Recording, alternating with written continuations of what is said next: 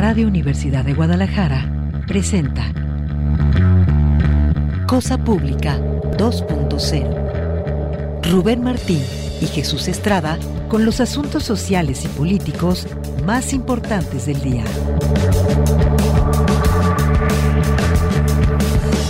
Cosa Pública 2.0. Comenzamos.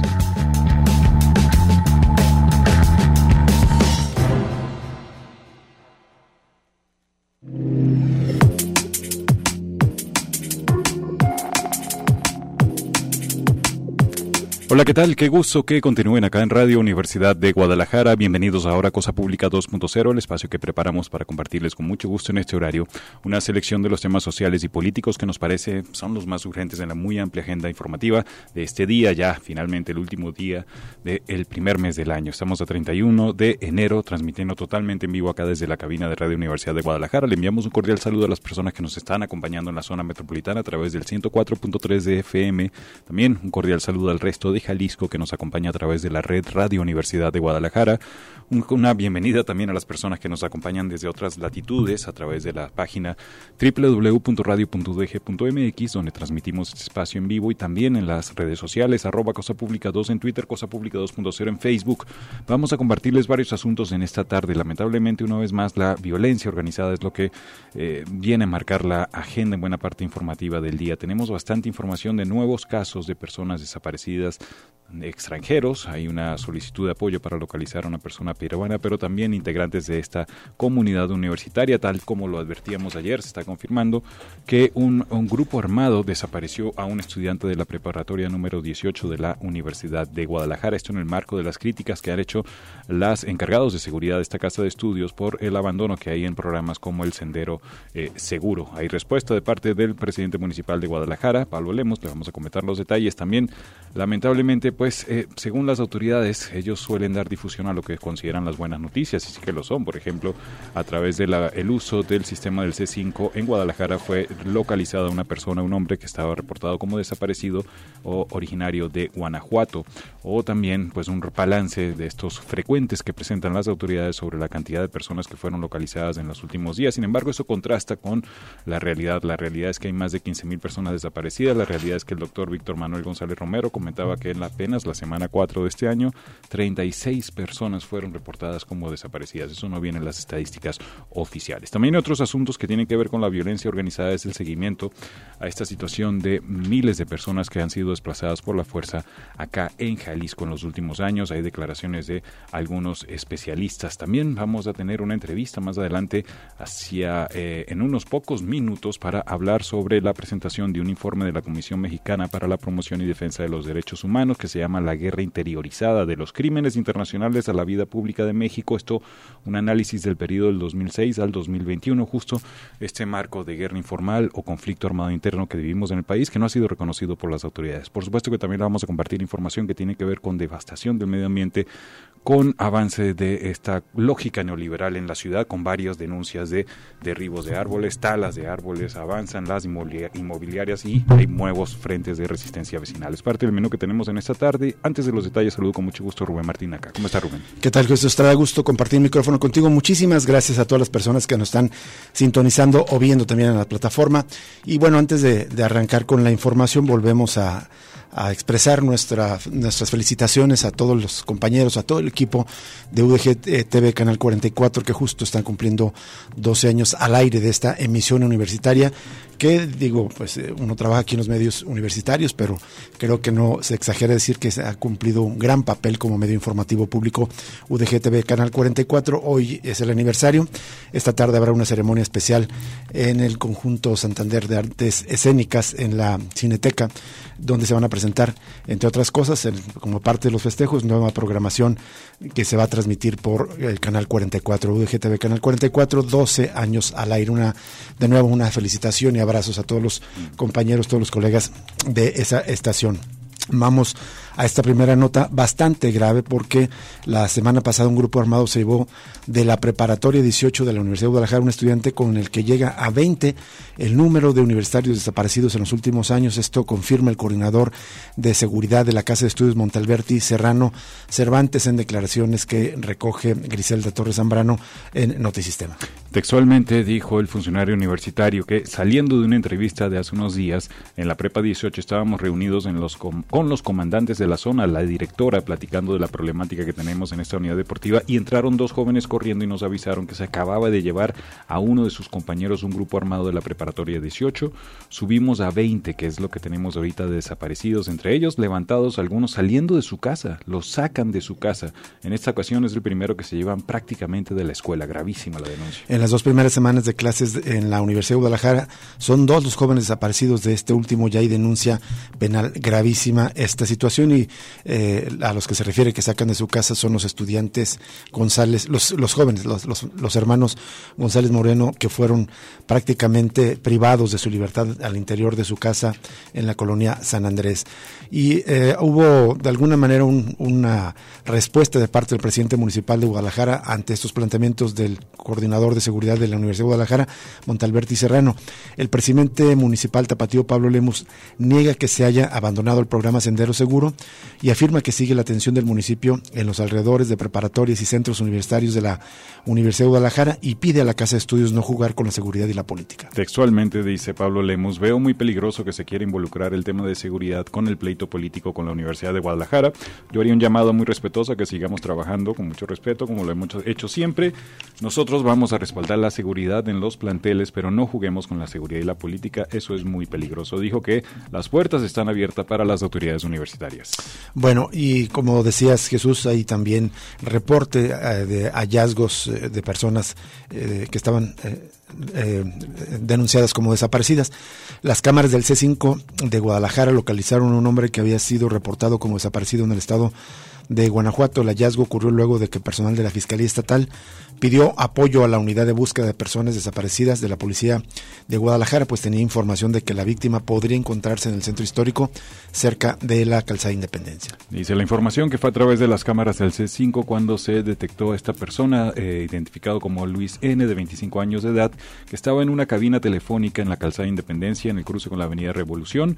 El hombre eh, fue denunciado como desaparecido desde el jueves de la semana pasada, cuando salió de su casa en La Piedad, Guanajuato. Él aparentemente padece esquizofrenia y la última vez que habló con su familia les dijo que no tenía dinero ni celular y no supieron nada más de él, pero pues ya se reunió con su familia. Bueno, y de otro lado, se reporta la desaparición de un joven peruano aquí en Guadalajara. Era apenas su décimo día después de haberse mudado a Guadalajara cuando Jerick Aderly Smith Jupton varias desapareció. El joven peruano se dedica a realizar viajes de turismo de México hacia Perú, pero pensaba establecerse por lo menos un año en Guadalajara con su esposa mexicana. Ella no sabe de él desde el 19 de enero. Es una eh, nota de nuestros compañeros del diario Mural. Hacia las 4.50 de la mañana es cuando Aderly salió de su casa allá en la colonia Santa Elena, alcalde en Guadalajara, y se dirigió hacia su trabajo en un hotel en la zona de San Juan de Dios. Era su segundo día, justamente el día que desapareció. Eh, estaba muy entusiasmado, es lo que recordó su esposa, Joana Gutiérrez.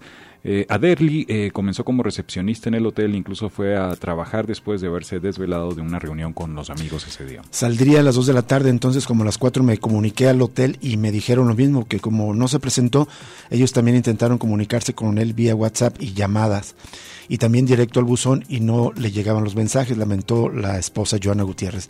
La pareja se conoció en Perú hace cuatro años y tiene un año de casados.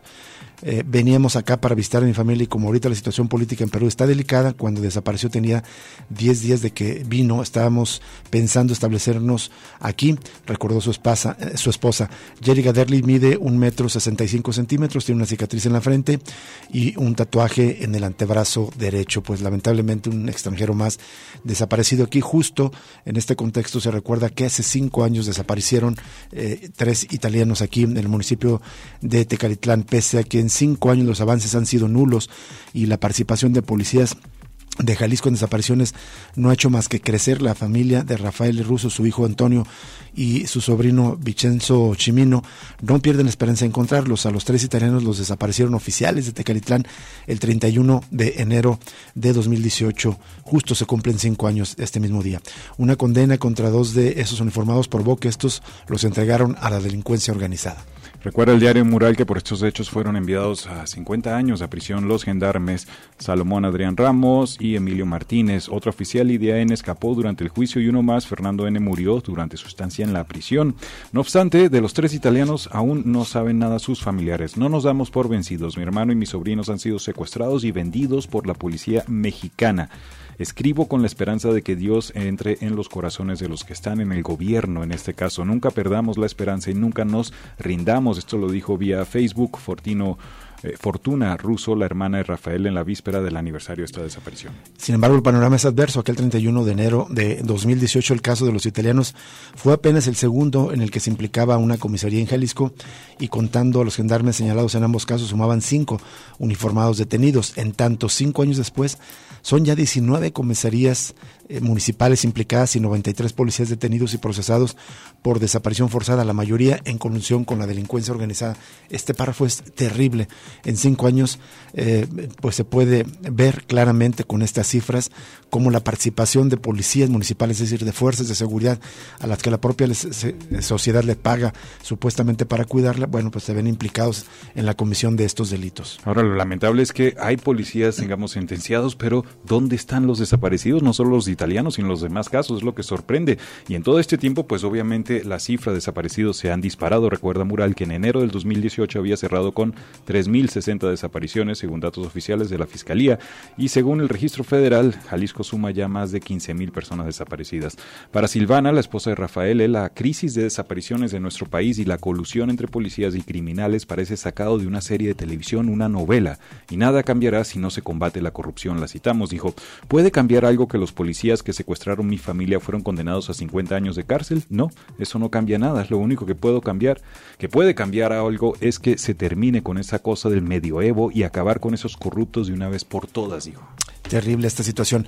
Bueno, vamos a cerrar con esta nota. Ayer se inauguró, se inauguró el laboratorio de identificación humana del Instituto Nacional de Medicina Genómica para garantizar el derecho a la identidad de las personas desaparecidas en el, en el, país. Esto afirmó el subsecretario de Derechos Humanos de la Secretaría de Gobernación, Alejandro Encinas. Él dijo que las nuevas instalaciones son un paso importante que consolida las capacidades institucionales del Estado. Se pone la ciencia al servicio de la sociedad como referente científico y profesional sin precedente en el país, dijo en la inauguración de las instalaciones. Bueno, ya les compartiremos en redes sociales esta, esta nota. Vamos a la primera pausa y regresamos con la entrevista de esta tarde.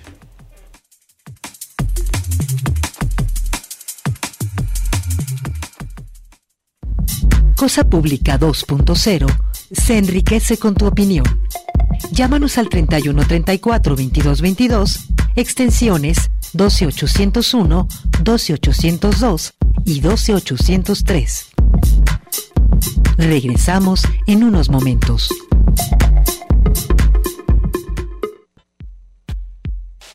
Cosa Pública 2.0.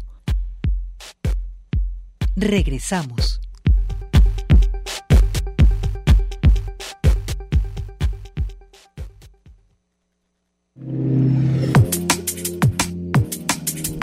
Regresamos a Cosa Pública 2.0 aquí en Radio Universidad de Guadalajara. Vamos a la línea telefónica y vamos a agradecerle enormemente a Itzel Coca Ríos.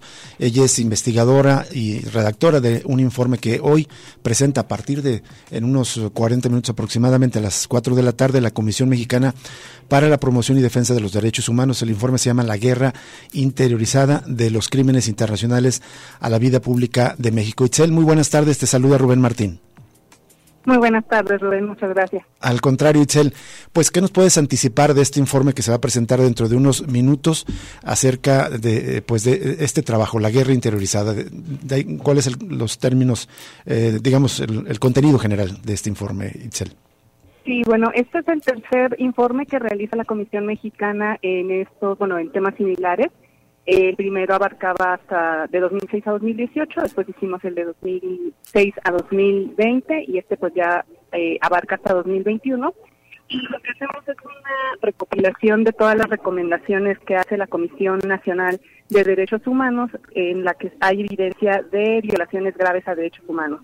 Nosotros, eh, violaciones graves, pues abarcamos especialmente tortura, desapariciones, ejecuciones extrajudiciales y violencia sexual o tortura sexual. Eh, al momento, eh, al, el informe que abarca eh, esta ocasión hasta 2021, pues son más de 320 recomendaciones en donde hay evidencia de este tipo de violaciones graves a derechos humanos por parte principalmente perpetrados por las Fuerzas Armadas, que es Sedena, CEMAR, e incluso ya algunos indicios de las actuaciones de la Guardia Nacional en estos términos. De Guardia Nacional. sí. Ajá. Y entonces también complementamos con algunas otras informaciones públicas y de por parte de las instituciones mexicanas en estos tres este, violaciones graves eh, para tener un panorama como más completo de cómo actúan las instituciones en general en este sentido. Pero entonces el insumo principal son las recomendaciones de la misma Comisión Nacional de Derechos Humanos y no se trata de todas las eh, recomendaciones de violaciones a derechos humanos, sino aquellas que ustedes consideran como más graves, ¿no? Sí, exactamente, que abarcan estos temas que nosotros consideramos más sensibles y que, bueno, también están calificados como crímenes internacionales y que se dan en el marco de la eh, estrategia de seguridad militarizada eh, en contra, bueno, en el combate al narcotráfico. Eh, la verdad es que, eh, digamos, sorprende el, tamaño de violaciones y por eso el, nombre me parece que es, pertinente, la guerra interiorizada. Son situaciones que solamente se viven en contextos de países que están en, en guerra abierta con otras naciones o que hay guerras civiles y aunque no se llame así, pues se tienen este tipo de violaciones a derechos humanos en, en México, Itzel. Sí, exactamente. Eh, la verdad es que el nivel de violaciones que estamos viviendo actualmente y que, bueno, justamente la idea del informe es demostrar que eh, hay una continuidad de estas estrategias y de estos este tipo de actuaciones eh, indebidas por parte de, las Fuerzas Armadas que afectan a la población de maneras directas y de maneras indirectas. Y bueno, la idea de que el informe se llama la guerra interiorizada es porque en esta ocasión también abarcamos un poquito del contexto más general de cómo las Fuerzas Armadas no nada más están ahorita eh, implicadas en cuestiones de seguridad pública, que no deberían, pero más allá de eso están extendiendo su, eh, su eh, actuación y su bueno su presencia en instituciones civiles que tienen ya otro corte, ¿no? Y también están recibiendo cada vez más recursos y se les están dando proyectos importantes todo esto en el marco de una estrategia fallida que lo que nos ha dejado es miles de muertes y miles de víctimas de violaciones a derechos humanos. ¿Hay una estimación de las víctimas que ha causado esta guerra en este informe, Isel? Sí, en el informe ya vamos a presentar las, las cifras específicas, eh, ojalá que en unos minutos nos puedan acompañar y de cualquier manera a partir de las 5 de la tarde aproximadamente en la página de la Comisión Mexicana de Defensa y Promoción de los Derechos Humanos, ahí podrán ya descargar directamente el informe eh, ahí tienen eh, las cifras ya muy específicas en respecto a estos tres eh, crímenes internacionales, cuáles son las, las cifras oficiales, las instituciones que, que manejan estos, estos datos. Y bueno, sí, la verdad es que hay un acumulado muy importante en estos 15 años de, guerra y que demostramos también en este informe que en los últimos años de, de, la actual administración federal, pues todavía siguen acumulando grandes cifras de ese tipo de, de víctimas. Ah, eh, Itzel Coca, ¿podrías adelantarnos algo, digamos, como de los principales casos y si es un patrón que de, violencia que sigue continuado si se, o se ha ido disminuyendo? Sí, claro. Eh, bueno, eh, ahorita, por ejemplo, en el caso de, la desaparición, que es uno de los que también eh, tenemos ahí dentro del, del, informe, pues vemos que por aproximadamente de los de los datos que tienen las fiscalías a nivel nacional, hay aproximadamente eh, 1.974 víctimas de desaparición forzada eh, y solamente en los últimos tres años, de 2019 a 2021, más del 50% de estas víctimas se han acumulado en este pequeño periodo. Entonces sí es un, una cifra muy importante en este sentido, ¿no? Eh, la desaparición forzada pues es la desaparición en la que hay indicios o pruebas específicas de que las personas perpetradoras pertenecen a las instituciones de del Estado, ¿no? Entonces, sí son unas cifras muy importantes, más de mil personas que han sido desaparecidas en los últimos tres años por eh, elementos eh, del Estado. Entonces, eh, pues vemos que la, la, crisis de derechos humanos y la crisis de desapariciones en específico es una de las que más eh, evidencia hay de que no se detienen y hay eh, pues ya ahorita con los registros nacionales y con eh, la información que es pública, pues evidencia de que es una crisis grave que no, a pesar de que de todos estos años de, de guerra, no ha habido ninguna mejora en los términos de seguridad para las personas y para las comunidades y en cambio sí hay este tipo de victimizaciones que lastiman de manera muy importante a las víctimas directas e indirectas y en realidad en general a toda la sociedad porque cuando nos falta una persona pues nos falta claro.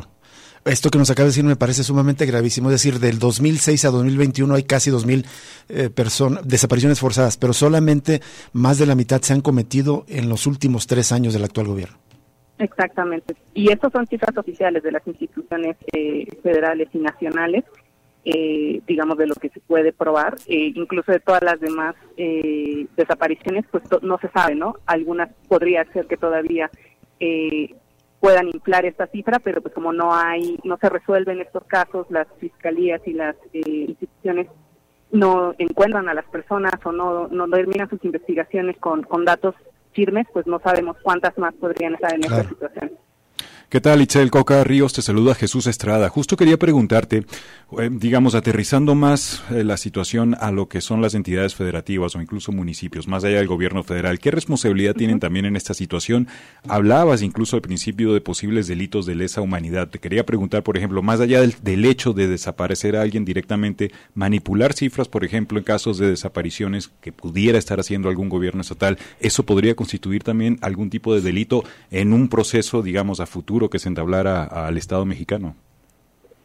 Pues hay diferentes comportamientos, digamos, de las instituciones. Nosotros también ahí en el informe, eh, pues básicamente lo que hacemos es eh, identificar quiénes sí nos están dando información y hay otras entidades e instituciones en específico que, ni siquiera eso, ¿no? Ni siquiera pueden darnos información de cuáles son las, las cifras de, de las denuncias en este tipo de delitos y bueno, sí es evidente, también nosotros eh, les pedimos a las instituciones que nos den eh, las características demográficas de las víctimas que están identificadas en estos eh, en las diferentes denuncias y carpetas de investigación que ellos tienen y muchas veces no, no pueden darnos esa información, eh, a veces porque no quieren compartirla, porque alegan que son datos personales, etcétera, pero otras veces directamente nos dicen que ese tipo de información no la sistematizan, ¿no? Entonces, eh, eso también es una cuestión muy grave y muy importante de señalar, porque si no se tiene un diagnóstico, si no se puede identificar los patrones de quienes, a quienes está afectando de manera más importante este tipo de, de fenómenos, no puedes entonces realizar políticas públicas efectivas para, para contrarrestarlos y para poder eh, prevenirlos en el futuro. Entonces eso también es una cuestión importante que las instituciones, especialmente las fiscalías estatales y la nacional, no tienen el, interés, digamos, en, tener esta información para poder dar realmente un diagnóstico certero.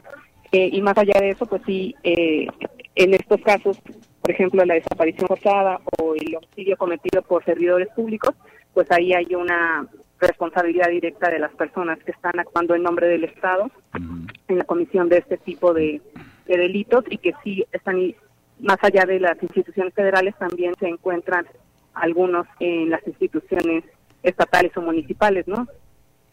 Itzel, ¿cuál es de la fuerza de seguridad que más comete estos estos delitos, estos crímenes de violaciones de derechos humanos? ¿Es el Ejército, la Marina, la Guardia Nacional? ¿Se puede nos puedes contar? Sí, en la mayoría de los casos, pues son justamente las Fuerzas Armadas, tanto la, el Ejército como la Marina. De hecho, de acuerdo con los datos de la Encuesta Nacional de Población en Reclusión, la EMPOL del año 2021, eh, recoge diferentes tipos de, tortura, de prácticas de tortura eh, en la población carcelaria. En todas, en absolutamente todas estas prácticas, la institución que más hace uso de ese tipo de, torturas es la Marina. Entonces eso sí es una, un dato muy importante también, porque la, cuando las eh, instituciones se les pone a hacer este tipo de, trabajos que no les corresponden, que tienen que ver con seguridad pública y que deberían estar respondiendo otro tipo de instituciones civiles, pero cuando tú las pones en contacto con la población, pues tienes este tipo de, de actos y de violaciones graves a derechos humanos, ¿no? Entonces sí, eh, las Fuerzas Armadas en este sentido son perpetradoras de este tipo de crímenes a muy altos grados y de manera sistemática. O sea, ya tenemos 15 años y eso se sigue repitiendo y se siguen acumulando las víctimas. Itzel Coca, pues es una pregunta amplia, pero ¿cómo salir de esta situación y sobre todo cómo garantizar justicia para las miles y miles de víctimas? ¿Esto tendría que llevarse, digamos, ante un panel internacional? ¿Acaso todo este tipo de delitos tendría que comenzar a reconocerse para empezar que hay una guerra en nuestro país? Pues hay diferentes caminos y diferentes vías. Una sí sería, ahorita actualmente estamos nosotros oficialmente en periodos de paz, entonces sí debería haber eh, una estrategia como lo marca la Constitución y como lo han marcado eh, las leyes mexicanas desde hace mucho tiempo, que debería eh, fortalecerse a las instituciones civiles para que ellas sean las que respondan de manera importante ante la crisis de seguridad que también tenemos y tener un plan adecuado de el regreso a los cuarteles de las Fuerzas Armadas. Y sí, por otro lado, pues hay eh, algunas eh, voces que claman porque pues ya actualmente estamos en realidad en un periodo que podría considerarse de un conflicto armado no internacional.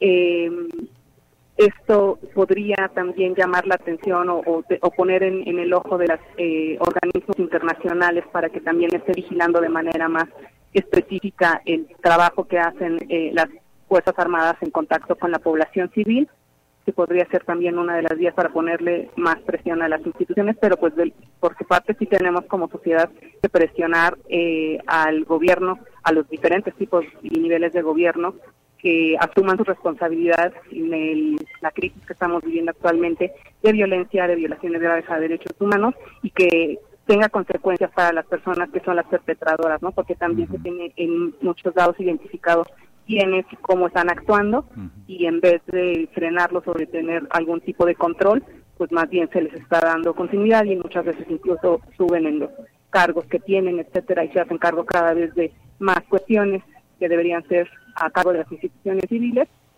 Entonces en realidad se le está llenando de poder y se le está llenando de recursos a dos instituciones que son la CEMAR y la SEDENA, que más bien están cometiendo este tipo de delitos. Sí. Finalmente, Itzel Coca, eh, este informe abarca prácticamente dos sexenios completos, el de Felipe Calderón y el de Enrique Peña Nieto, y la mitad del de Andrés Manuel López Obrador.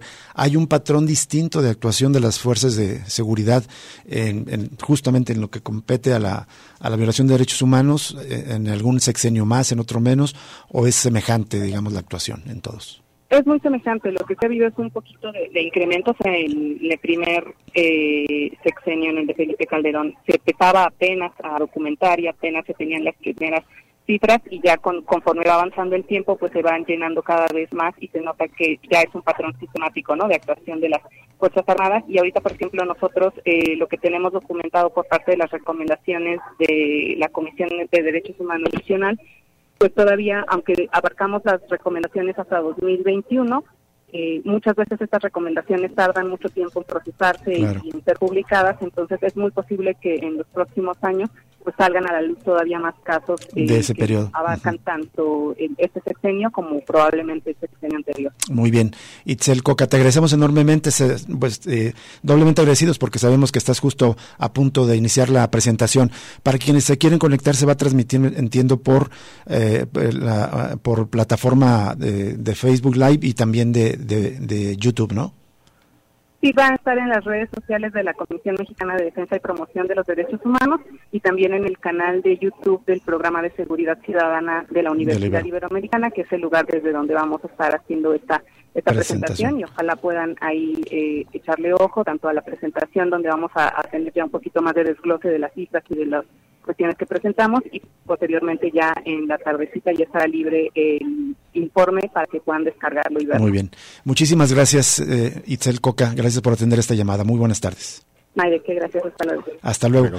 Justo apenas dentro de unos eh, minutos, menos de media hora, va a ser esta presentación en vivo. Se va a hacer allá en la Ciudad de México, en el auditorio Ángel Paler de la Ibero de la Ciudad de México. Va a presentar justamente Itzel Coca, que es una de las autoras del informe, Jorge Lule, también autor de la Comisión Mexicana para Defensa y Promoción de los Derechos Humanos. Participará también Ernesto López Portillo, con quien ya hemos conversado el programa de seguridad ciudadana de la Ibero, Lisa Sánchez de MUCD, y va a moderar la directora ejecutiva de la Comisión Mexicana para Defensa y Promoción de los Derechos Humanos, Lucía Chávez. Están pues invitados a las personas que quieran ampliar esta información, pero muy importante las revelaciones que nos hace, el anticipo que nos hace Itzel Coca de lo que va a contener este informe, la guerra interiorizada de los crímenes internacionales a la vida pública de México. Vamos a una pausa y regresamos con más información en Cosa Pública 2.0.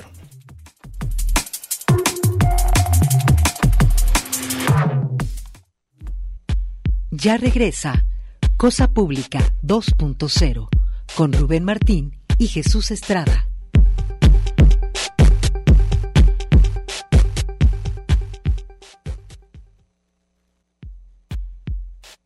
Cosa Pública 2.0. Regresamos.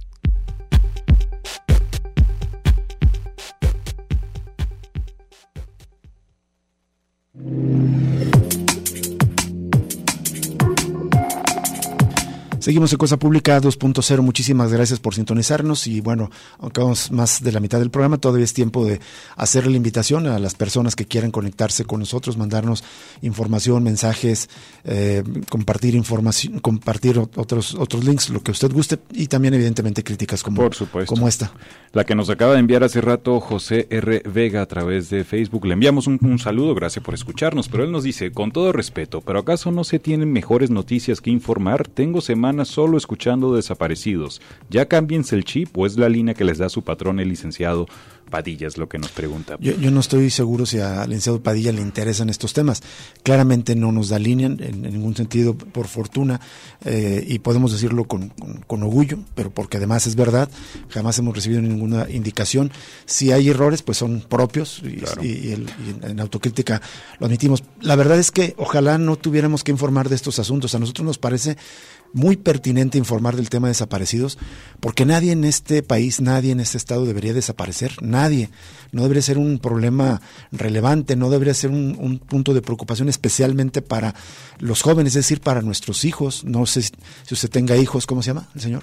José Vega. José Vega. Yo sí tengo hijos y de verdad a mí me aterra pensar que solamente por dejarlos a ir a divertirse, mi hija mayor ya vive, ya vive por su cuenta con su pareja, pero de todas maneras me preocupa, estoy al pendiente, me preocupa que solamente por ir de vacaciones, por ir a una fiesta, por ir a cualquier destino, pudieran correr el riesgo de desaparecer, como hemos informado.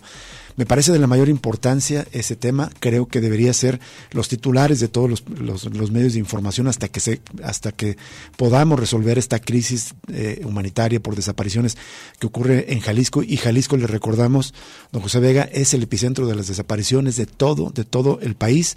Y de acuerdo a algunos especialistas, es un, eh, es un territorio anómalo en todo el mundo. Es decir, eh, probablemente no haya tal tasa de desaparecidos en la mayoría de los países del mundo como está existiendo en Jalisco. De tal manera que sí es un problema eh, social y político relevante y por lo tanto de, interés periodístico de la primera, de, de, la primera relevancia.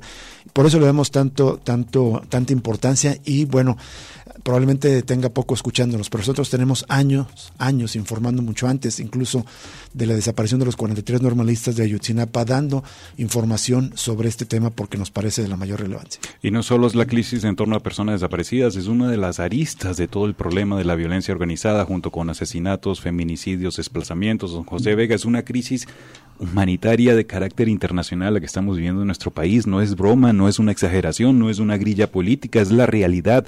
Tres mil desaparecidos dejó la dictadura de Augusto Pinochet en Chile durante muchos años y aquí en Jalisco llevamos 15 mil desaparecidos en los últimos años. ¿Y qué hacen las autoridades? Justamente apostarle a la normalización de la violencia. Vamos al espectáculo, aquí no pasa nada, no veamos, justo a evitar hablar de esos problemas y por eso acá nos parece pertinente, importante mantener ese en la agenda. Y no solo no hablar, sino incluso actuar en contra mm. de este tema rasurando las cifras. Eh, no nos cansamos de recordar que hace, va a ser en marzo un año que el gobierno de Enrique Alfaro decidió dejar de reportar a pesar de que la ley le obliga a hacerlo, decidió dejar de reportar las cifras al Registro Nacional de Personas Desaparecidas. Es un asunto de escándalo creo yo que incluso debería tener consecuencias penales, al menos administrativas, y eh, hasta el momento no es un asunto que se esté discutiendo con la relevancia debida. De todas maneras, muchísimas gracias José por sintonizarnos. Y justo en otra lista de estas guerras, uno de los fenómenos son el desplazamiento interno forzado de personas. Si las autoridades no reconocen los desplazamientos forzados, sus causas no serán atendidas, ni los derechos humanos de las víctimas serán resarcidos. Esto consideró el especialista en derechos humanos y académico del ITESO, Francisco Macías Medina. Esto es un trabajo de NTR en seguimiento a la nota que publicaron ayer, donde recordaban que el año pasado, en 2021, más de mil jaliscienses tuvieron que ser desplazados por la violencia en nuestra entidad. Por cierto, con datos de la Comisión Mexicana para la Promoción y Defensa de los Derechos Humanos. Acá en el seguimiento en NTR, Francisco Macías dice que los desplazamientos forzados son internos y una respuesta de las personas para salvaguardar su vida ante la violencia y la inseguridad que viven. Insistió en que los desplazamientos no son planeados, dijo, es algo que se está dando, que no es natural y obliga a las personas a buscar otro escenario donde salvaguardar su vida y sus derechos humanos. Añadió Francisco uh, Macías, hay violencia generalizada, hay situaciones en nuestra entidad y hay violaciones a los derechos humanos muy graves que se están cometiendo. Creo que es un buen momento y hay una oportunidad de que la autoridad reconozca esto y no solo impulse el marco legal, sino las acciones que le corresponden para prevenir, proteger a las personas desplazadas en el Estado. Y bueno, también mencionó que los gobiernos locales y estatales no tienen la capacidad para atender este fenómeno y al gobierno federal, aunque con capacidad, le falta mucho por caminar en este tema. Francisco Macías pues también destacó el informe final, este que le comentábamos, del 2021, episodios de desplazamiento de la Comisión Mexicana en Defensa y Promoción de los Derechos Humanos. Bien, vamos eh, también a declaraciones de Enrique Alfaro ante estos episodios de violencia. Dijo que ante los homicidios de elementos municipales, estatales y federales ocurridos este año en Jalisco, el gobernador Enrique Alfaro señaló que cada operativo realizado a partir de la estrategia de seguridad implementada por los tres niveles de gobierno implica riesgos. Lo citamos, dijo, cada operativo que hacemos, cada estrategia que se pone en marcha, cada punto que definimos como prioritario para poder reforzar la presencia implica riesgos que nuestras corporaciones enfrentan a fenómenos delictivos que durante muchos años no se atendieron. Entonces, poder hablar en Jalisco de la reducción que llevamos de la incidencia delictiva se puede explicar solamente por ese nivel de compromiso que tienen nuestras corporaciones. En lo que va del mes, de este primer mes del año que hoy termina, seis agentes de los tres órdenes de gobierno fueron asesinados en Jalisco, tres eran municipales, dos de la Guardia Nacional, y el restante de la Fiscalía del Estado. El mandatario reconoció que no se puede garantizar que no habrá más pérdidas y sostuvo el compromiso de su administración por dar acompañamiento a las familias de los oficiales caídos, aunque no sean policías estatales. Y bueno, pues ahí apuntó el gobernador que se están enfocando en optimizar el equipamiento y proporcionar mejores condiciones laborales y reiteró que va se ve el éxito que tiene la estrategia de seguridad, si bien ha costado vidas a las corporaciones, señaló que hay una reducción en la incidencia delictiva, por lo que así seguirá, pero me llama la atención el contraste de las declaraciones del gobernador y lo que expresaron algunos de los familiares del policía que, policía que murió en un enfrentamiento hace algunos días. Una nota de los colegas del Diario Occidental que recogen estas voces de familiares del comandante Marco Antonio Piñón Méndez, quien murió la semana pasada después de ser herido de bala en un enfrentamiento en la colonia Postescuates en Guadalajara. No se les olvide que asesinaron a mi papá Marco Piñón, así como enviaron coronas de flores y condolencias. Lo mínimo que merece es que hagan bien su trabajo como lo hacía el Justicia. Fiscalía Enrique Alfaro, esto escribió Denis Piñón Ortega a través de su cuenta de Twitter, recogen los colegas del diario El Occidental. El domingo pasado, los familiares y amigos le dieron el último adiós al comandante Marco Antonio Piñón.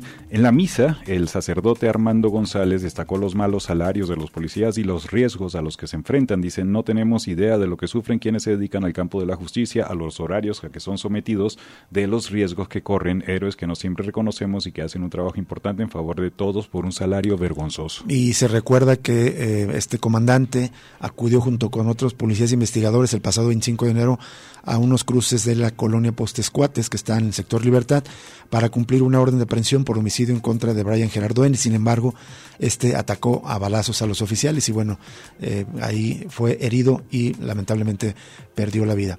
Vamos a, presentarle un trabajo de nuestra compañera Isaura López. Es un trabajo en el que se da cuenta de la oleada de extorsiones telefónicas que están ocurriendo eh, en estas semanas aquí en Guadalajara. Vamos a escuchar esta pieza de nuestra compañera Isaura López. En Guadalajara, cada minuto que transcurre se registra una llamada telefónica que pone a temblar a quien la recibe.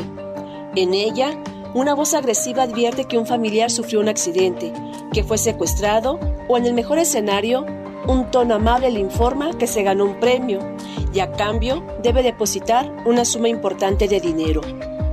en la capital de Jalisco, nadie se escapa a esta ola de extorsiones telefónicas. Seguro usted conoce a alguien que cayó en estos engaños o desafortunadamente lo vivió en carne propia. Pues oficialmente, Guadalajara solo registra tres casos al día de extorsión. Eso sin contar el subregistro que eleva ese indicador notablemente. Tanto que cada minuto que transcurre se registra una llamada telefónica que pone a temblar a quien la recibe. Este delito no distingue sexo, edad, ocupación o clase social. La víctima puede ser un ciudadano, un servidor público, un médico, un sacerdote o incluso una institución pública o privada. Todos ellos son blanco de los extorsionadores. ¿No me cree? Pues en días pasados, las líneas telefónicas del Ayuntamiento de Guadalajara fueron intervenidas por extorsionadores telefónicos. Regidoras y regidores recibieron llamadas para que les depositaran dinero a una cuenta bancaria o lo hicieran desde una tienda de conveniencia. Uno de estos casos fue el de Candelaria Ochoa, quien narra que a una de sus asesoras le pedían que pagara una fuerte suma a una aseguradora de vehículos. El intento de fraude fue tan bien planeado que el supuesto empleado de la aseguradora sostuvo que la regidora había sufrido un accidente y que se necesitaba renovar de inmediato la vigencia del seguro para hacer válido el pago. Cuando la asesora preguntó por qué no era Candelaria Ochoa quien le llamaba, el defraudador le dijo que ella estaba ocupada y le dice, oye, otra vez a Alejandra, oye, es que fíjate que tuvo un accidente este, con un motociclista y parece que tienes que llamar a este número que es Seguro Saxa para que la atiendan. Y entonces ella, sin colgar en ese teléfono, llama a Seguro Saxa, supuestamente, y le dicen que sí, que ya va a la ayuda. Y a los dos segundos le dice, oye, no, fíjate que no, porque pues no ha pagado su seguro, se le venció la semana pasada. Entonces tienen que hacer el depósito para que a ella le, le, le la puedan atender. La asesora aprovechó un silencio una llamada de extorsión para comunicarse con la propia Candelaria Ochoa y así logró evitar el engaño. Para la regidora, este tipo de hechos es más que preocupante pues en esa semana no solo ella, sino varias regidoras y regidores tapatíos recibieron una llamada de extorsión en los teléfonos fijos del ayuntamiento. Lo extraño es que saben que en ese momento no estamos en la oficina, que están dando datos y señas muy concretas, porque un día antes le habían llamado a la regidora Mariana, incluso dieron señas de su camioneta. Y después de que colgaron conmigo, hablaron con el regidor Salvador. Y en ese momento, cuando ya yo hablé aquí, no pasó nada, yo estoy bien, no se preocupen, hablaron con la regidora Sofía García. ¿Le parece extraño? En realidad, sí lo es. No dejemos pasar lo que destacó la funcionaria. Las llamadas se realizaron justo en el momento en que las y los regidores de las diferentes fracciones edilicias se encontraban fuera de la presidencia municipal. Quiere decir que es alguien que sabe que estamos o no estamos en la oficina, ¿no? Y me preocupa que sea alguien interno, por supuesto, ¿no? Pero la estrategia de los extorsionadores no paró ahí. Un día después, Candelaria Ochoa volvió a recibir una llamada extraña. Esta vez fue una grabación en la que se le informó que supuestamente tenía una compra de 19 mil pesos en una plataforma en línea. Pero al otro día me volvieron a llamar a mí curiosamente al celular a las 7 de la noche más o menos, diciéndome eh, una grabación de Amazon para confirmar que tengo una compra por 19 mil pesos. Pique uno si está de acuerdo, pique dos para continuar. O sea, o el uno o el dos, las dos son para estafar. Y por eso me preocupa que no solamente sea aquí, ante estos casos, la EDIL solicitó a la Comisaría de Seguridad Pública que se haga un monitoreo de las llamadas que entran al ayuntamiento y se capacite el personal sobre las medidas a tomar en caso de recibir una llamada de extorsión. Este delito es un dolor de cabeza para las autoridades, pues ha superado incluso al robo de vehículos. Y todos estamos expuestos, todos, hasta el alcalde de Guadalajara. Pero de eso le platico mañana en una segunda entrega de este serial de noticias sobre las nuevas modalidades que tienen los delincuentes para tratar de engañarlo y quitarle su dinero. UDGTV Canal 44, Isaura López, Villalobos. Ya regresa Cosa Pública 2.0 con Rubén Martín y Jesús Estrada.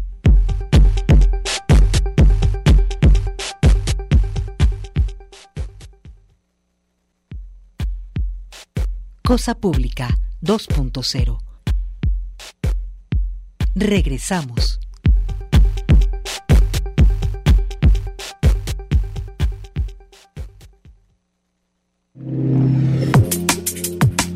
Seguimos en Cosa Pública 2.0 en este último bloque de este martes. Vamos a presentarle información que tiene que ver con temas de violencia hacia las mujeres. El día de ayer se dio a conocer que la Fiscalía de Jalisco investiga tres asesinatos más de mujeres como posibles feminicidios. Uno de ellos ocurrió ah, en Zapopan. Una mujer fue asesinada a balazos en la colonia Mirador de las Cañadas en Zapopan. La autoridad informó que no hubo testigos que dieran detalles del agresor. La Fiscalía del Estado investiga el crimen como feminicidio. Alrededor de las 18-20 horas, la Policía Municipal recibió el reporte de una persona inconsciente en el cruce de dos calles en el eh, camino a San Esteban.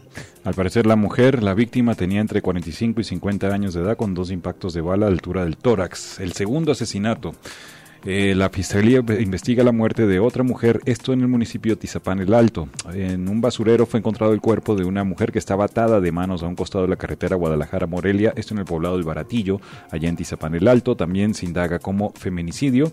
Eh, la mujer fue encontrada maniatada a un lado de esta carretera, igual que en el caso anterior se desconoce el móvil del homicidio. Y el tercero fue un avance, se lo dimos a conocer el día de ayer. La Fiscalía de Jalisco investiga el feminicidio de una mujer en Puerto Vallarta, quien falleció luego de ser atropellada por un taxi presuntamente de manera intencional de acuerdo con la información recabada por las autoridades sobre eh, cruces de algunas calles en la colonia Amapas, fue encontrado el cadáver de la mujer. Después de las primeras indagatorias, las autoridades recabaron información que hace presumir que la mujer fue impactada por un taxi, al parecer de forma intencional. Además, el cuerpo tenía diversas huellas de violencia, por lo que fue llevado al Instituto Jalisciense de Ciencias Forenses. El vehículo ya fue asegurado por la Fiscalía justamente para avanzar en las investigaciones.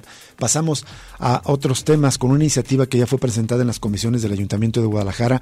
Los regidores del partido Hagamos eh, aquí en Jalisco iniciaron la ruta para tratar de recuperar los predios de Huentitán, donde se construye el proyecto inmobiliario Distrito Iconia. Donatiu Bravo Padilla, regidor del partido Hagamos en Guadalajara, dijo que se presentó esta iniciativa para que se rescinda el fideicomiso que se firmó con la empresa operadora hotelera Salamanca, UHS, debido a que incumplió con las cláusulas. También rechazó que el fideicomiso sea revocable, porque se tienen cláusulas y la empresa las incumplió. Dijo que en las cláusulas se especificaba que la empresa OHS debería entregar en un máximo de 24 meses tres obras de ese convenio. Dijo Donatiu Bravo, 66% de la obra en pago debería haberse entregado los primeros 18 meses y el otro 34% eh, hacia los 24 meses. Y todo eso concluyó en, en el año 2019. Y por lo tanto no solo es hipótesis, no es una realidad que se violaron esas cláusulas. Cuando se habla del fideicomiso irrevocable significa que no se puede de manera unilateral disolver, pero por supuesto que si hay rescisión, las cláusulas de rescisiones son para aplicarse. También dijo que un fideicomiso no puede ser finalizado de manera unilateral. En este caso, las cláusulas fueron incumplidas. Añadió que en el Ayuntamiento de Guadalajara hay documentos que avalan que los plazos de entrega de las obras se haya modificado, por lo que se debe levantar un acta de incumplimiento, apoyarse en las actas de obras públicas donde consta que no han sido entregadas las obras antes del 2019. Bueno, y en otro punto del Estado está este conflicto por la instalación de un basurero. El 28 de enero concluyeron los trabajos de preparación de la estación de transferencia de residuos sólidos de denominada El Cielo, y fue este domingo a las 11 de la mañana cuando este espacio comenzó a recibir los primeros camiones con desechos domésticos. Una nota de nuestro compañero Pablo Toledo. Dice pues que en el primer día de operación el gobierno de Tonalá informó que los camiones descargaron la basura. Eh, de acuerdo al permiso otorgado por la Secretaría del Medio Ambiente, los residuos de la estación de transferencia solo podrán permanecer en el lugar de 24 a 48 horas y el predio cuenta con 11 meses de permanencia en zona de Santa Rita. La basura que se llevará al cielo está, será exclusivamente doméstica y no se permitirán desechos de negocios y de otra índole. La operación del cielo arranca mediante un entorno hostil ya que vecinos de los alrededores y de Santa Rita continúan con la inconformidad de este espacio que según ellos trae contaminación a su entorno y por ello buscan amparos para que se detengan los trabajos de operación de este basurero. También en seguimiento a esta situación, a la crisis por la basura, ya le va a entrar el gobierno del estado. Dice que tiene un plan listo luego de meses que los municipios de Guadalajara y Tlajumulco están lidiando con el servicio deficiente de recolección de basura por parte de la empresa Capsa Eagle. El gobierno de Jalisco va a intervenir esto mediante el Instituto Metropolitano de Planeación y Gestión de Desarrollo. Una nota de nuestra compañera Elizabeth Ortiz aquí en UDGTV Canal 44 nos cuenta que el gobernador Enrique Alfaro señaló que a más tardar a mediados del año se dará a conocer la estrategia sobre cuál sería el modelo en general, no solamente el lugar, sino el modelo para tratar de generar un aprovechamiento de la basura para poder lograr lo que se llaman economías circulares, para poder mejorar la calidad del servicio y para poder darle la dimensión metropolitana que se requiere. Son las declaraciones de Enrique Alfaro sobre este tema. Y bueno, en otro punto de la ciudad, en estos otros conflictos ambientales entre vecinos, justamente un grupo de vecinos de colonias aledañas a Periférico Poniente, algunos de ellos disfrazados, quienes se oponen al derribo de más árboles para la construcción de la lateral poniente entre Mariano Otero y López Mateo, se manifestaron anoche y realizaron actividades culturales en la zona de obras para exigir cese a la tala de Con esta activación dicen quieren invitar a más personas a su causa. Es una nota que recogen los colegas de Notistema. Son varias colonias que están inconformes por la tala de árboles. De hecho, se están solidarizando para implementar una defensa jurídica de los árboles y buscan la manera de capitalizarse para afrontar los gastos. Hasta el momento afirman que ya se han talado más de 40 árboles, pero están retirando los troncos para esconder lo que califican como un ecocidio. Bueno, pues ya nos vamos. Muchísimas gracias por acompañarnos en esta tarde aquí en Cosa Pública 2.0. Lo invitamos a permanecer en sintonía de Radio Universidad de Guadalajara. Sigue lugar común con nuestras amigas Diana Solórzano y Mercedes Cárdenas, totalmente invitado a quedarse en el lugar común y por supuesto el resto de la programación habitual.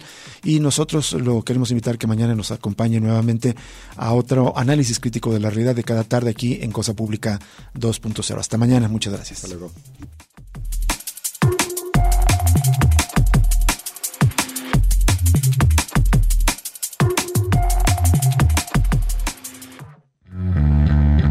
Radio Universidad de Guadalajara presentó Cosa Pública 2.0. Rubén Martín y Jesús Estrada con el análisis crítico de la actualidad. Cosa Pública 2.0. Gracias por escucharnos.